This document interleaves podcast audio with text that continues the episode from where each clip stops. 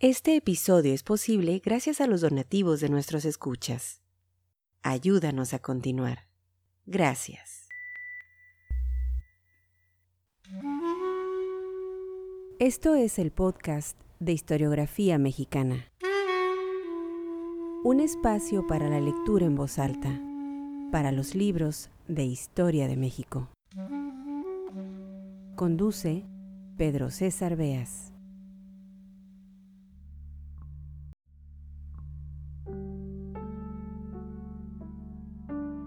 Hoy en día, el artículo séptimo de la Constitución Política de los Estados Unidos Mexicanos establece que es inviolable la libertad de difundir opiniones, información e ideas a través de cualquier medio. Además, sostiene que ninguna ley ni autoridad puede establecer la previa censura, ni coartar la libertad de difusión.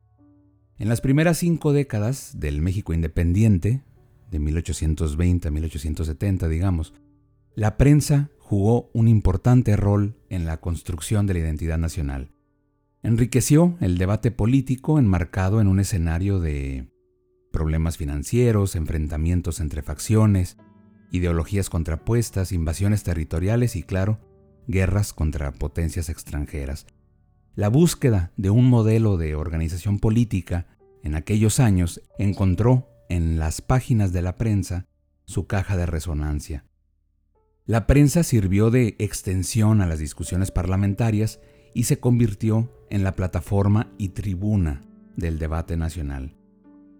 Las publicaciones periódicas fueron utilizadas como órganos de difusión por los grupos que intentaron acceder al poder, monárquicos o republicanos, federalistas o centralistas, conservadores o liberales. Las publicaciones periódicas dieron voz al artículo de fondo y doctrinario de los grandes ideólogos mexicanos, Carlos María de Bustamante, Lorenzo de Zavala, Lucas Alamán y José María Luis Mora, a quien estará dedicado este episodio del podcast de historiografía mexicana.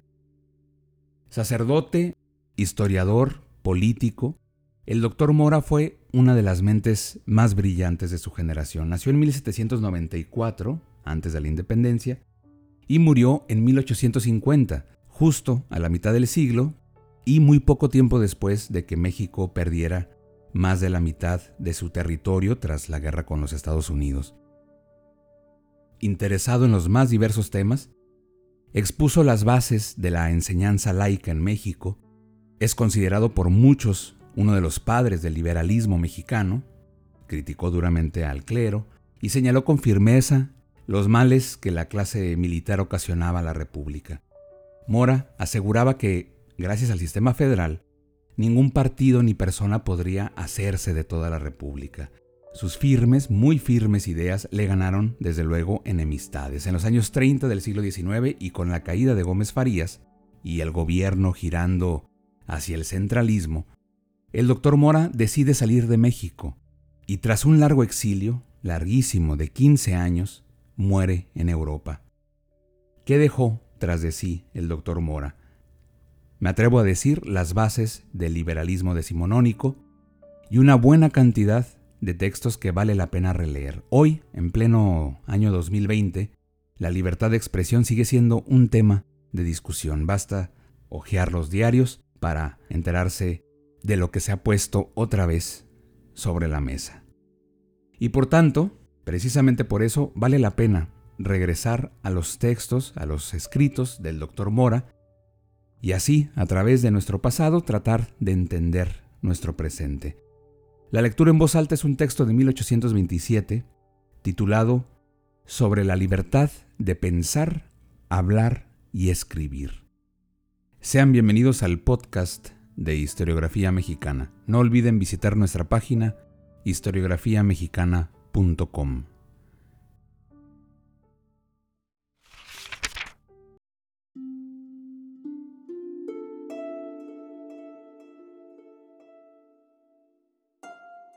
si en los tiempos de Tácito era una felicidad rara la facultad de pensar como se quería y hablar como se pensaba, en los nuestros sería una desgracia suma y un indicio poco favorable a nuestra nación e instituciones si se tratase de poner límites a la libertad de pensar, hablar y escribir. Aquel escritor y sus conciudadanos se hallaban al fin bajo el régimen de un señor, cuando nosotros estamos bajo la dirección de un gobierno, que debe su existencia a semejante libertad. No es posible poner límites a la facultad de pensar. No es asequible, justo ni conveniente impedir se exprese de palabra o por escrito lo que se piensa. Precisamente porque los actos del entendimiento son necesarios en el orden metafísico, deben ser libres de toda violencia y coacción en el orden político. Los hombres serían muy felices, o a lo menos no tan desgraciados, si los actos de su entendimiento fuesen parte de una elección libre. Entonces los recuerdos amargos y dolorosos de lo pasado no vendrían a renovar males que dejaron de existir, y no salen de la nada sino para atormentarnos. No hay, ciertamente, un solo hombre que no se desea alejar de sí todo aquello que pueda causarle disgusto y hacerlo desgraciado. Y al mismo tiempo, no hay, no ha habido ni habrá, alguno que no haya padecido mucho por semejantes consideraciones. ¿Y esto qué prueba? Que no le es posible poner límites a sus pensamientos, que necesaria e irresistiblemente es conducido al conocimiento de los objetos, bien o mal, perfecta o defectuosamente aprendidos.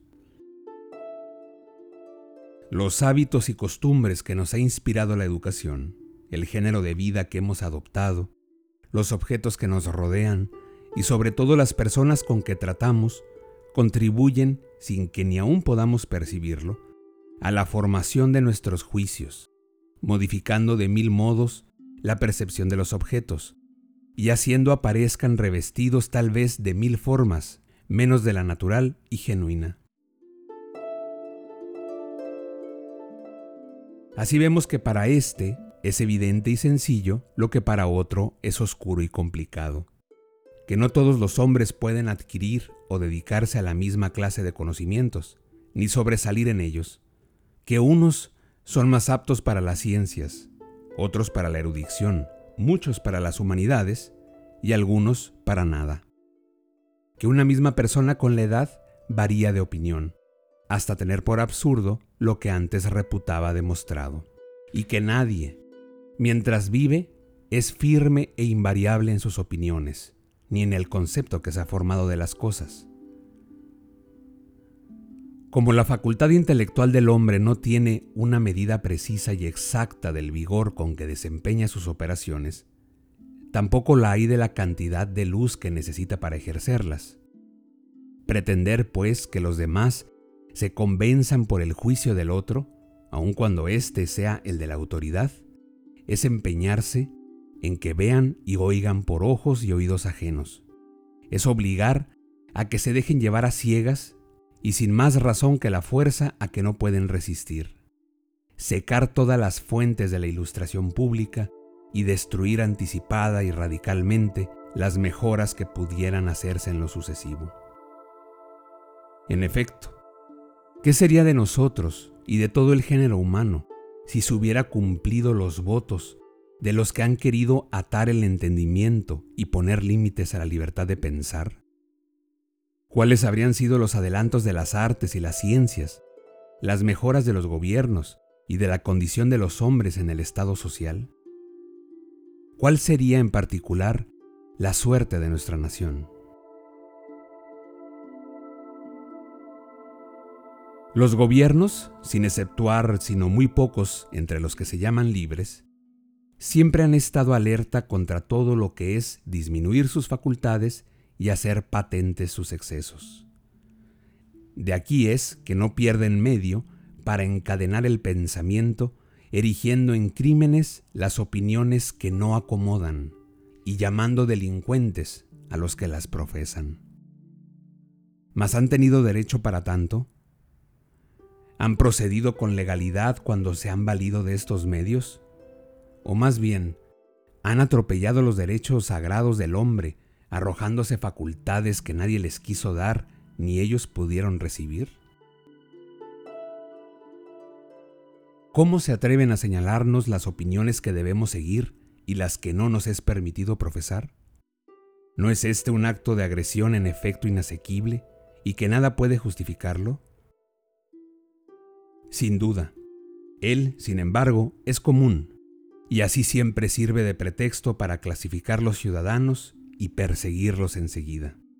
Se les hace cargo de las opiniones que tienen o se les suponen, y éstas se convierten en un motivo de odio y detestación. De este modo se perpetúan las facciones, puesto que el dogma triunfante algún día llega a ser derrocado, y entonces pasa a ser crimen el profesarlo. Así es como se desmoralizan las naciones, y se establece un comercio forzado de mentiras que obligan a los débiles a disimular sus conceptos y a los que tienen alma fuerte los hace el blanco de los tiros de la persecución.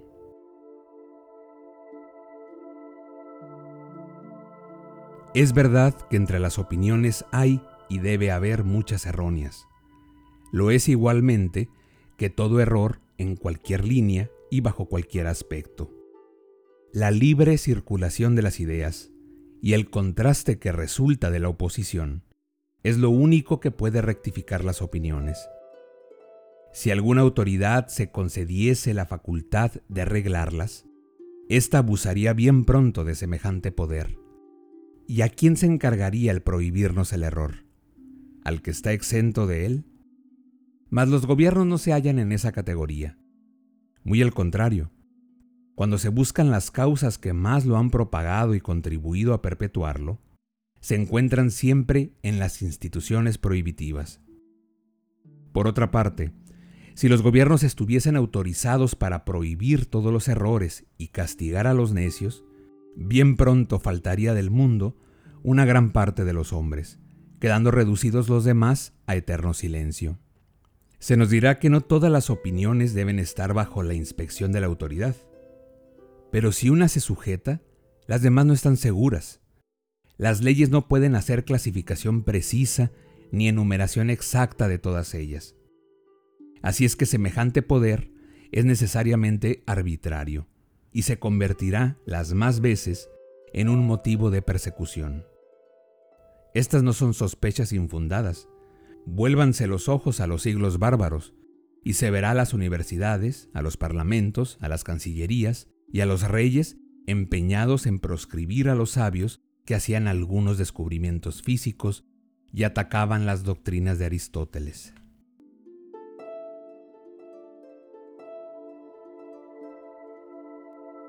Jamás nos cansaremos de repetirlo.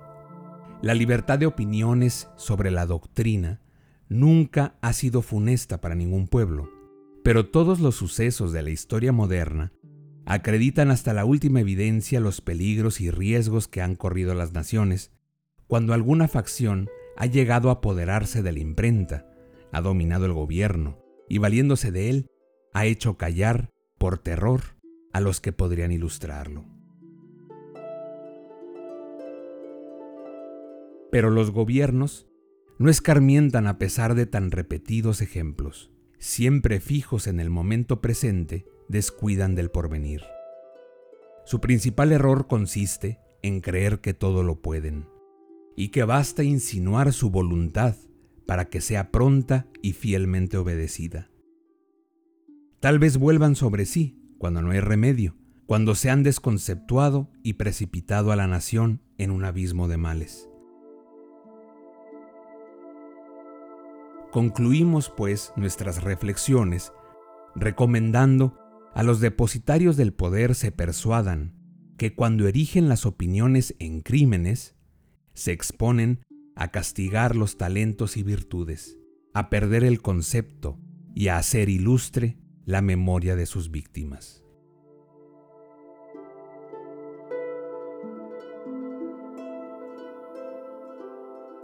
José María Luis Mora sobre la libertad de pensar, hablar y escribir.